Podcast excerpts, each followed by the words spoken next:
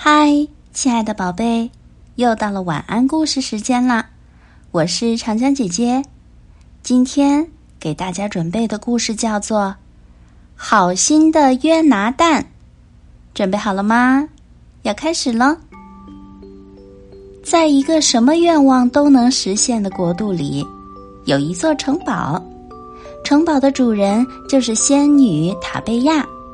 他常常站在城堡高高的围墙上四处眺望，寻找需要他帮助的人。他的助手是一只年老瘦弱的老鼠，名叫约拿蛋。他的工作是站在高塔上，用望远镜巡视，找出正在许愿的孩子。只要他一发现目标，就会马上向仙女报告。仙女就会立刻出发，直到满足了这个孩子的愿望才会回来。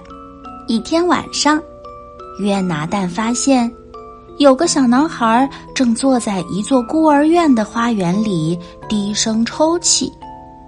今天是他的生日，他很想要一辆自行车，可是大家都把他的生日忘了。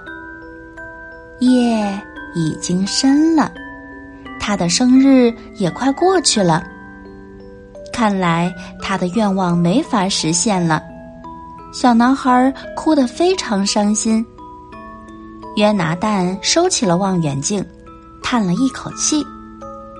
实在是太不巧了，仙女塔贝亚正巧出门了，要到明天早上才能赶回来。于是他决定自己去帮助这个孩子。他从储藏室里挑了一辆最漂亮的自行车，骑上车向孤儿院赶去。约拿蛋用尽全身力气骑呀骑，没过一会儿，他的老胳膊老腿就累得直发抖。但是他下决心一定要坚持到底。终于，他在午夜到来的前一刻，成功的赶到了孤儿院。悄悄地把自行车靠在了离男孩不远的篱笆上。小男孩绝望地坐在黑暗的花园里，生日眼看就要过去了。他慢慢抬起头，忽然，他发现篱笆旁突然出现了一辆自行车。他嗖地跳了起来，跑上前去，快乐地抓住了车把儿。躲在一旁的约拿蛋偷偷的笑了，虽然很疲惫，但他舒心的踏上了回家的路。再没有什么比助人为乐更有意义的事了。